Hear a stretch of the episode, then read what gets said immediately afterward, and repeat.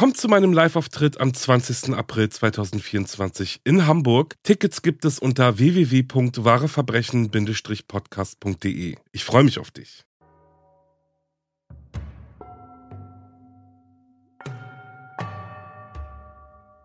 Hallo und herzlich willkommen zurück bei Wahre Verbrechen. Ich bin Alex und ich freue mich, dass ihr eingeschaltet habt. Ich weiß, ich weiß, ihr seid schon richtig gespannt darauf, wie es weitergeht und deswegen fange ich auch gleich an. Vorher gibt es noch eine klitzekleine Zusammenfassung vom ersten Teil, später noch einen Werbeblock und dann die große Auflösung. Ich erinnere euch auch an meine Kapitelmarken, über die ihr ganz schnell zum Fall und wieder zurückkommt, nur für den Fall, dass euch mein Gelaber nervt. Und jetzt gibt es noch einen dicken Kuss für euch und dann würde ich sagen, vergesst die Handschuhe nicht, wenn ihr rausgeht, denn es ist eiskalt draußen. Bevor wir direkt in den zweiten Teil dieser Folge springen, fasse ich noch einmal kurz die Ereignisse zusammen. Am 30. Dezember 1999 brennt der Wohnwagen der Familie Freeman lichterloh. Als das Feuer gelöscht war, waren nur noch verbrannte Trümmer übrig. Bei der Tatortsicherung durch das Oklahoma State Bureau of Investigation, kurz OSBI, wurde der Leichnam von Katie Freeman gefunden. Von ihrem Ehemann Danny sowie ihrer Tochter Ashley und deren Freundin Gloria Bible fehlte jedoch jede Spur. Die Gerichtsmedizin findet heraus, dass Katie nicht aufgrund des Brands gestorben ist, sondern dass sie aus nächster Nähe erschossen wurde. Schnell sind sich die Ermittler sicher. Danny Freeman hat seine Frau erschossen und die beiden Teenager-Mädchen entführt. Als Lorias Eltern sich aber am nächsten Tag zurück zum Tatort begeben, machen sie einen schrecklichen Fund. Unter den Trümmern, versteckt von schwarzgrauer Asche, finden sie den Leichnam von Familienvater Danny Freeman, ebenfalls erschossen. Er war also nicht der Täter. Doch wer war es dann? Und wo sind Ashley und Loria? Durch die, ich sage einfach mal, schlampige Arbeit des OSBI gerieten die Behörden und auch das Polizeidepartement von Craig County in schwere Kritik. Die Presse hatte kein gutes Haar an ihnen zu lassen, vor allem im Hinblick darauf, dass die Bibles unermüdlich alle Hebel in Bewegung setzten, um Ashley und Loria zu finden, währenddessen die Ermittlungen der Polizei nur sehr langsam vorangingen. Aber auch die Tätertheorie, in welcher Danny der Mörder, Entführer und Brandstifter gewesen sein soll, hing den Beamten noch lange nach und stand im kontinuierlichen Kontext dazu, dass die Freemans und das Craig County Sheriff Department seit einiger Zeit im Clinch lagen. Es tat sich auch das Gerücht auf, dass die Behörden Dannys Leiche absichtlich nicht gefunden hätten. Warum? Weil sie selbst den Mord initiierten. Nach der Ermordung seines Sohnes Shane war Danny Freeman kurz davor, das Department von Craig County zu verklagen. Der Prozess sollte am 9. Januar 2000 beginnen, also nur elf Tage nach dem Brand. Um diesem Gerücht entgegenzustehen, unterzogen sich Deputy David Hayes und sein Bruder, der ebenfalls im Polizeidienst stand, einen Lügendetektortest, um zu beweisen, dass sie und auch ihre Kollegen nichts mit dem Brand und dem Verschwinden der Mädchen zu tun haben. Und da haben wir ihn wieder, die Allzweckwaffe jeder Ermittlung, den Lügendetektortest. Aber gut, Hayes und sein Bruder bestanden den Test und ein Großteil der kritischen Stimmen verstummte. Ein Teil aber traute der ganzen Sache noch immer nicht. Auch hielt sich die Kritik hartnäckig, durch die schlechte Polizeiarbeit seien die Ermittlungen für immer stark behindert worden. Und da möchte ich mal ganz kurz drauf eingehen. Wie seht ihr das? Ist es so? Ich meine, den Ermittlern ist ein Fehler unterlaufen, ein unglaublicher Fehler, der ehrlich gesagt niemals hätte passieren dürfen. Ohne die Einsatzbereitschaft der Bibles wäre die Leiche von Danny womöglich erst viele, viele Wochen später, wenn nicht sogar Monate später aufgetaucht. Aber nun war es ja so, dass es nicht so lange dauerte und die Ermittlung ja ihre Richtung wechselte. Ist es aber dennoch so, dass diese nun zum Scheitern verurteilt waren? Ja, wir werden mal sehen. Das OSBI und das Büro des Brandinspektors gaben zu, dass die Leiche von Danny Freeman übersehen wurde und dies ein schrecklicher Fehler war. Dennoch glaubten sie nicht, dass irgendwelche Beweise verloren gingen oder dass die weiteren Untersuchungen durch diesen Fehler behindert wurden. Die Babels sahen das aber anders. Ihrer Meinung nach haben die Ermittler durch die falsche Theorie und ihre unsaubere Arbeit wertvolle Zeit verschwendet. Wo sie ja nun nicht ganz Unrecht haben. Eine neue Theorie der Ermittlungen war dieser. Ashley hat ihre Eltern umgebracht, um vor allem ihrem gewalttätigen Vater zu entkommen. Anschließend hat sie das Feuer gelegt, um ihre Tat zu vertuschen und sei dann mit Loria und ihren Ersparnissen geflohen. Ziemlich interessant, wie ich finde. Diese Theorie hatte aber erhebliche Fehler oder Lücken, wie auch immer man es bezeichnen mag, denn wenn diese stimmen würde, wieso hat Loria dann ihre Tasche und vor allem ihr Bargeld zurückgelassen? Und es war zwar bekannt, dass Danny aggressiv und gewalttätig war, doch ob er es auch gegenüber Ashley war, das kann man nicht sicher sagen. Ihr merkt, irgendwie geht es nicht so richtig vorwärts in den Ermittlungen. Theorien über Theorien wurden aufgestellt und zu einer führte der folgende Vorfall. Im Oktober 2001, also fast zwei Jahre nach der Tat und dem Verschwinden von Ashley und Loria, nahmen mehrere Verwandte der Freeman- und Bible-Familien sowie Freunde und Bekannte von Ashley und Loria an der Fernsehsendung What Really Happened teil. Die Sendung wurde jedoch nie ausgestrahlt, weil kein TV-Sender sie gekauft hatte, und so verstaubten die Aufnahmen irgendwo in einem Archiv der Produktion. Interessant ist aber, dass Deanne Dorsey, eine Krankenschwester und Mutter einer guten Freundin von Ashley, ebenfalls an der Sendung teilnahm. Sie stand der Familie Freeman nach dem Tod von Shane bei. Kurz nach der Aufzeichnung der Sendung wurde Deanne Dorsey während ihrer Schicht im Krankenhaus von einem unbekannten Mann namens Ricky Martin erschossen. Martin soll an einer paranoiden Schizophrenie gelitten haben und wütend über die Gerüchte gewesen sein, dass das Krankenhaus sich verkleinern wird und einige Stationen schließt. Er griff zu einer Waffe und ermordete die Krankenschwester Diane Dorsey kaltblütig.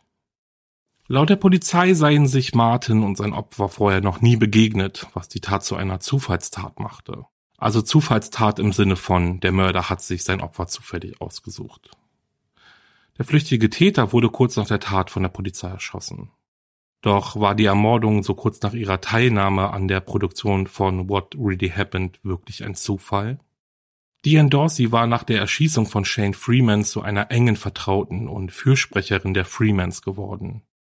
Sie fand, dass Deputy Hayes Shane zu Unrecht erschossen hatte und setzte sich immer wieder öffentlich für eine gerechte Bestrafung des gesamten Craig County Police Departments ein.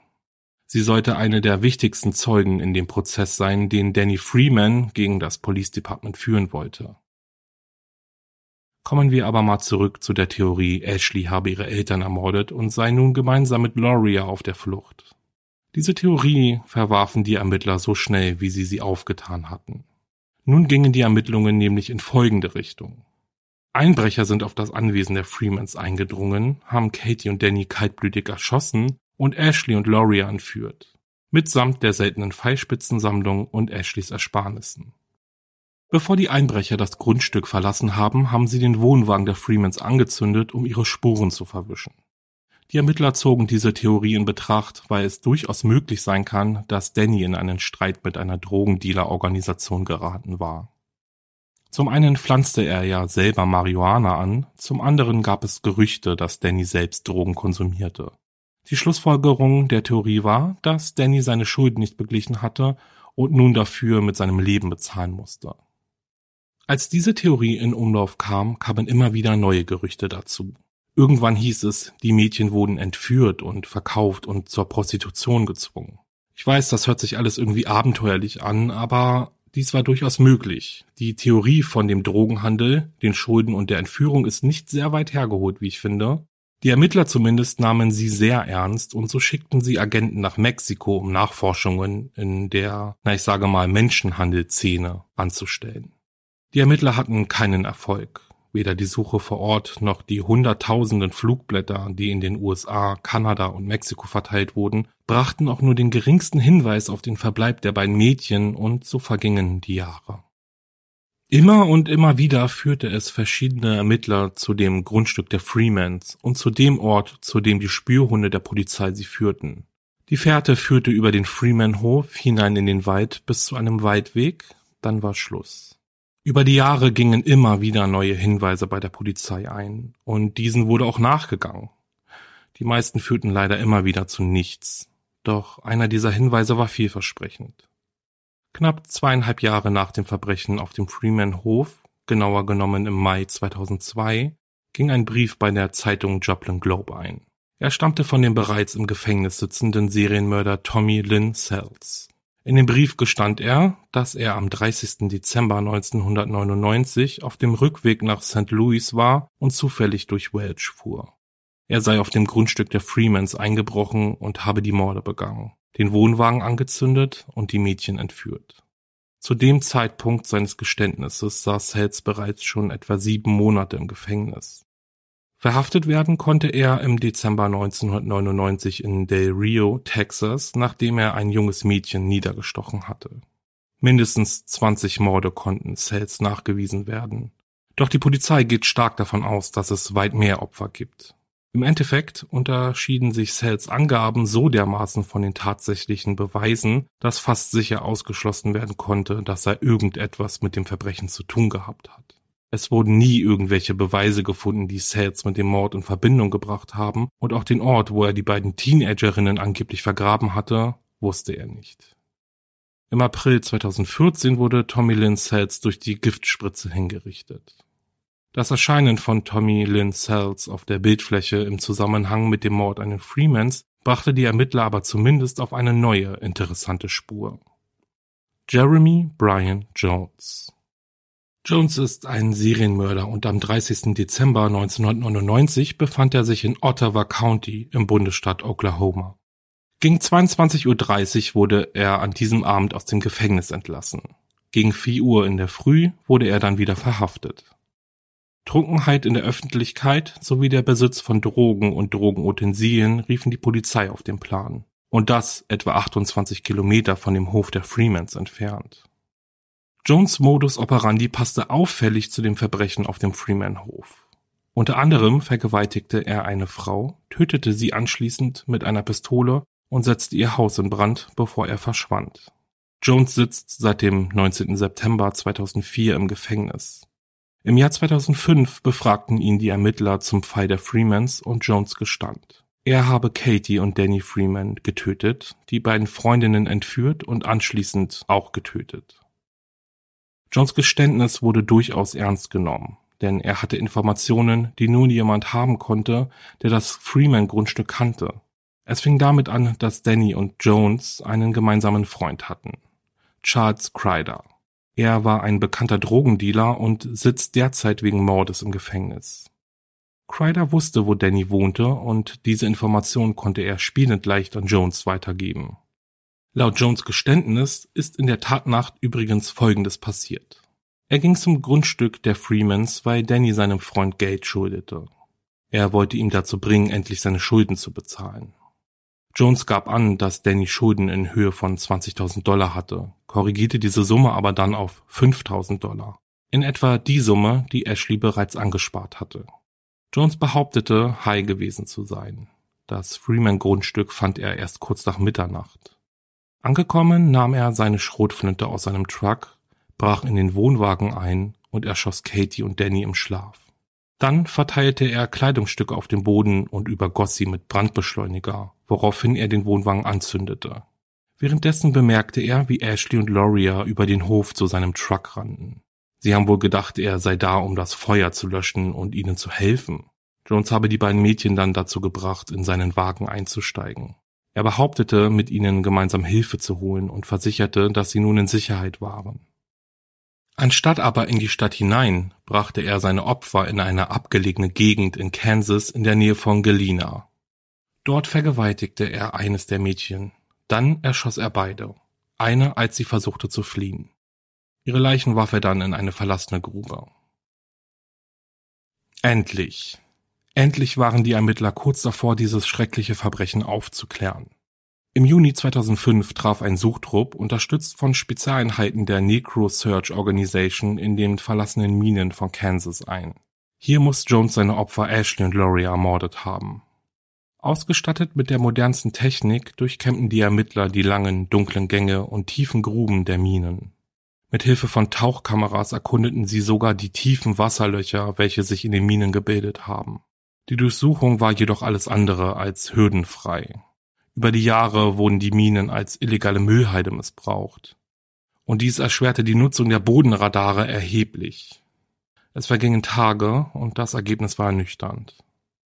Es wurden weder Hinweise auf den Verbleib von Ashley und Loria noch Beweise gefunden, die die Aussage von Jones unterstützten. Vielleicht hätte man es ahnen können, doch kurz nachdem Jones sein Geständnis abgab, widerrufte er es auch schon. Aktuell sitzt Jones wegen Vergewaltigung und Mord im Todestrakt in Alabama. Er gestand nie wieder seine Beteiligung an dem Verbrechen und die Polizei richtete ihre Aufmerksamkeit auf die unzähligen neuen Hinweise, die schon bei ihnen eingegangen sind.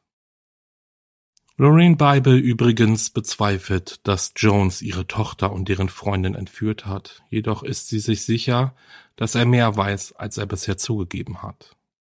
Über die Jahre gingen immer wieder Hinweise bei den Ermittlern ein. Im Jahr 2009 offenbarte das OSBI, dass sie einem Hinweis nachgegangen sind, nachdem am frühen Morgen des 30. Dezember 1999 zwischen 5.30 Uhr und 6 Uhr ein dunkles Auto in der Nähe des Freeman-Grundstückes gesehen wurde. Das OSBI hielt diese Information eine Weile geheim, weil die Ermittler und Ermittlerinnen erst einmal sicher gehen wollten, ob diese Spur auch glaubwürdig war. Sie führte zu nichts.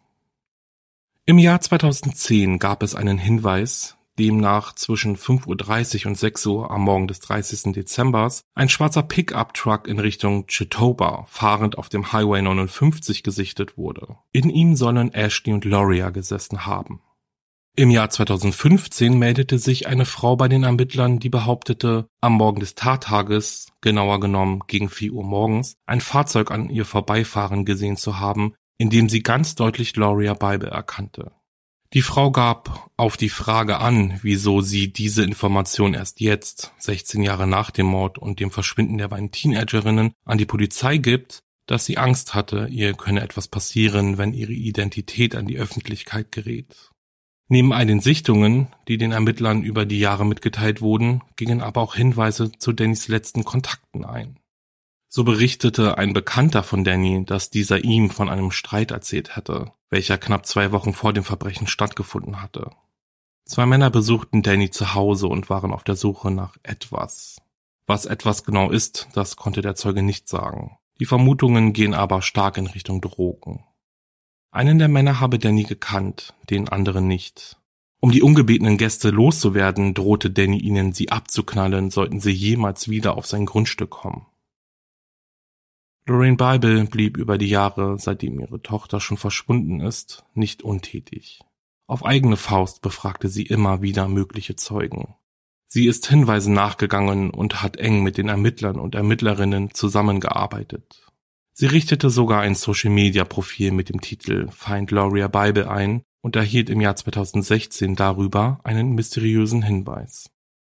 Der anonyme Tipp führte zu einem alten Brunnen, welcher auf einem alten Grundstück in Chitoba, Kansas steht. Es stellte sich schnell heraus, dass dieses Grundstück einst Charlie Crider gehörte. Ihr erinnert euch? Dannys alter Bekannter, ein krimineller Drogenbaron und verurteilter Mörder. Die Ermittler suchten verzweifelt nach Hinweisen in dem Brunnen, doch das einzige, was sie finden konnten, war ein alter Wassereimer. Einige Monate später fanden sie heraus, dass auf dem Grundstück in Kansas mal ein zweistöckiges Haus mit Keller gestanden hatte, welches aber abgebrannt ist. Die Ermittler fuhren zurück, gruben das Grundstück um, hoben den Keller aus, doch all dies nur, um am Ende wieder keine Spur auf den Verbleib von Ashley und Loria zu finden. In der nicht endenden Hoffnung, Ashley und Loria zu finden, engagierte Celeste Chandler, Ashleys Großmutter, einen Privatdetektiv und seine Nachforschungen sollten Erfolg haben. Schon bald präsentierte er Celeste drei Namen von Verdächtigen, von denen er glaubte, sie könnten etwas über die Morde und den Verbleib ihrer Enkelin wissen, beziehungsweise in die Tat verwickelt sein. Die Ermittler vom OSBI jedoch waren nicht so sehr an einer Zusammenarbeit mit den Privatdetektiven interessiert und lehnten die Untersuchungen in die Richtung der drei Verdächtigen ab. Da auch Lorraine Bible davon überzeugt war, dass mindestens einer der Verdächtigen mehr weiß, tat sie das, was ihr bisher am besten weitergeholfen hatte. Sie nahm die Ermittlungen selbst in die Hand. Sie machte sich also auf den Weg, mit dem Verdächtigen ins Gespräch zu kommen und besuchte einen der Männer im Gefängnis in Tuzla. Leider waren auch dieses Mal all ihre Anstrengungen umsonst. Die Namen der Verdächtigen sind nie veröffentlicht worden, was daran liegt, dass nie gegen sie ermittelt wurde. Laut dem damaligen Sheriff Jimmy Suter gab es auch nicht den geringsten Anlass dafür. Im Jahr 2010 entschieden sich die Mitglieder der Familie Freeman, Ashley gerichtlich für tot zu erklären. Sie wollten abschließen, sich von dem Druck der Ungewissheit befreien. Die Bibles aber weigerten sich, es ihnen gleich zu tun. Lorraine weiß, sie wird niemals aufhören, nach ihrer Tochter zu suchen. Bis sie nicht weiß, was mit ihr geschehen ist, wird sie keinen Frieden finden. Und diese Hartnäckigkeit zahlt sich aus. Immer wieder wird der Fall neu aufgerollt. Und im Jahr 2017 ist das Interesse an der Klärung so groß wie schon lange nicht mehr. Die Ermittler und Ermittlerinnen führten eine Reihe von Befragungen durch, richteten ihre Aufmerksamkeit auch auf Verdächtige, die bereits im Gefängnis saßen, und wandten sogar Hypnose bei einigen Verdächtigen an, um an Informationen zu kommen. Mittlerweile ist auch klar, dass eine Reihe von Hinweisen, die dem OSBI und der Craig County Police eingegangen sind, nie weiterverfolgt wurden. Aber jetzt kommen wieder Hinweise, einer nach dem anderen, und dieses Mal direkt zu Lorraine. Viele Hinweise kamen von Personen, die in der Drogenszene unterwegs sind bzw. waren. Dies bestätigte wieder einmal die Annahme, dass der bzw. die Täter aus dieser Szene kommen. Lorraine ist sich sicher, irgendjemand da draußen hat Informationen, die den Fall endlich auflösen würden, doch hat einfach zu viel Angst davor, sich zu melden. Im Januar 2018 gibt Sheriff Heath Winfrey in einer Pressekonferenz dann einen interessanten Fund bekannt. In einem Schrank des Polizeireviers findet er verschollen geglaubte Notizen und Dokumente. Diese Dokumente und Notizen gaben den neuen Ermittlern hilfreiche Einblicke in die damaligen Ermittlungen und persönlichen Gedanken der Ermittler.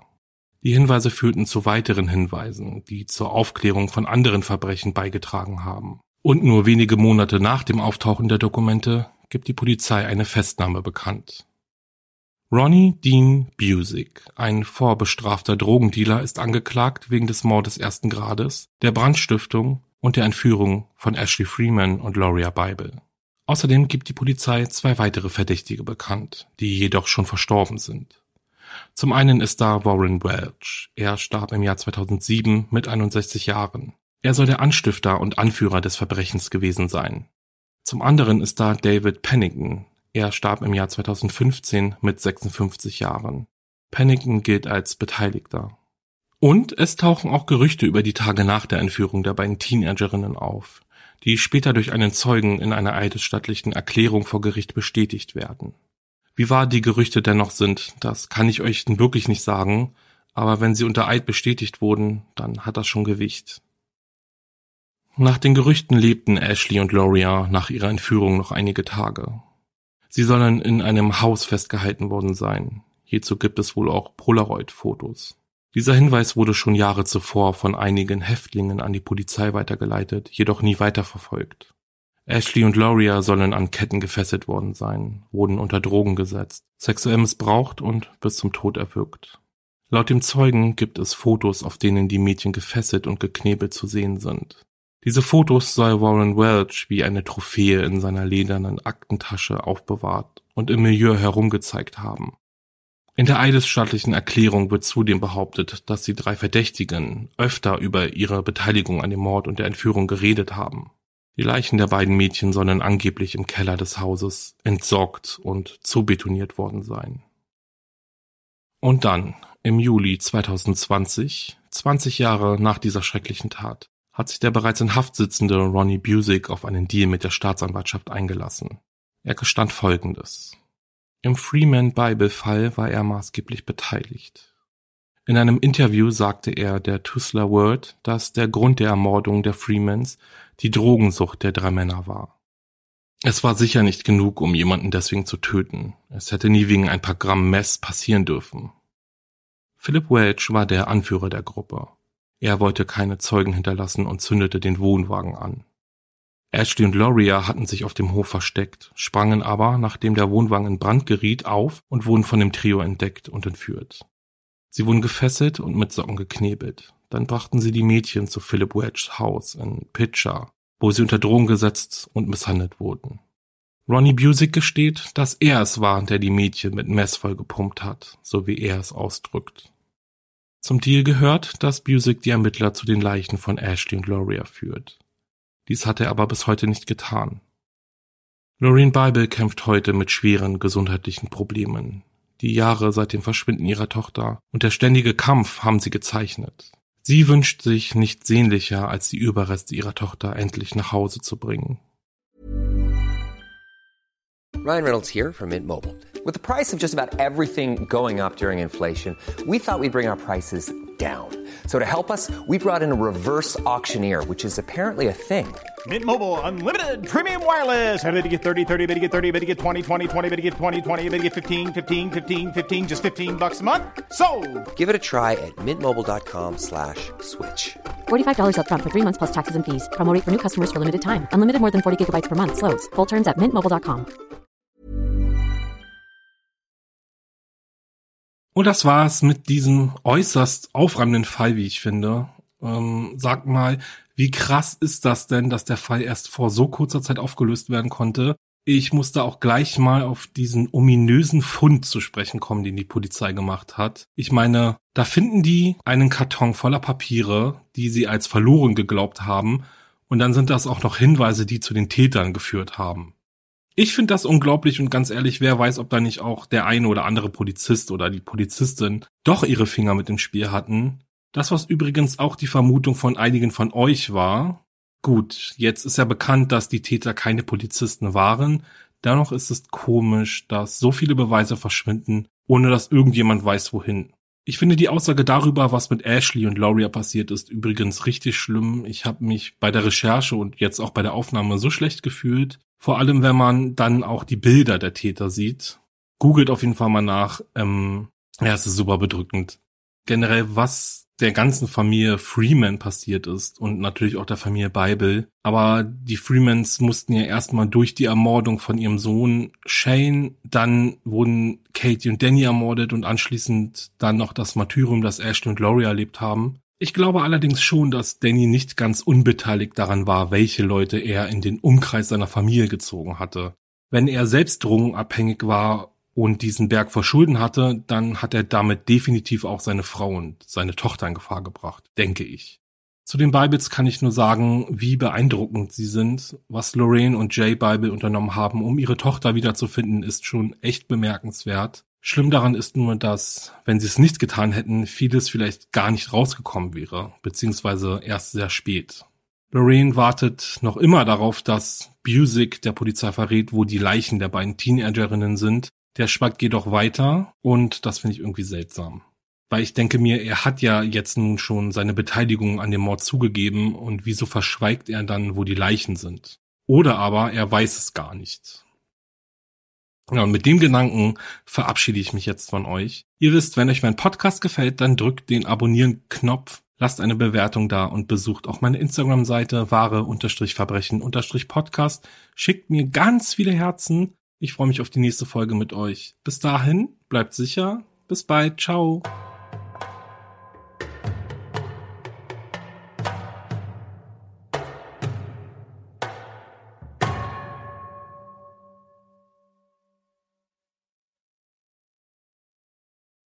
Hey, bevor es mit wahre Verbrechen losgeht, wollte ich dir noch meinen Podcast Steig nicht ein vorstellen. Hier spreche ich in jeder Folge über einen Kriminalfall, der sich beim Einsteigen in ein fremdes Fahrzeug ereignet hat. Jede Woche eine neue Folge, exklusiv bei Podimo. Podimo ist eine Podcast-App, bei der du neben den überall frei verfügbaren Formaten auch viele weitere Podcasts findest, die es nur da gibt und außerdem auch eine große Auswahl an Hörbüchern. In der App kannst du zum Beispiel auch wahre Verbrechen und hunderte weitere True Crime Podcasts hören. Mehr Infos und den Link zum Angebot für Podimo findest du in den Show Notes.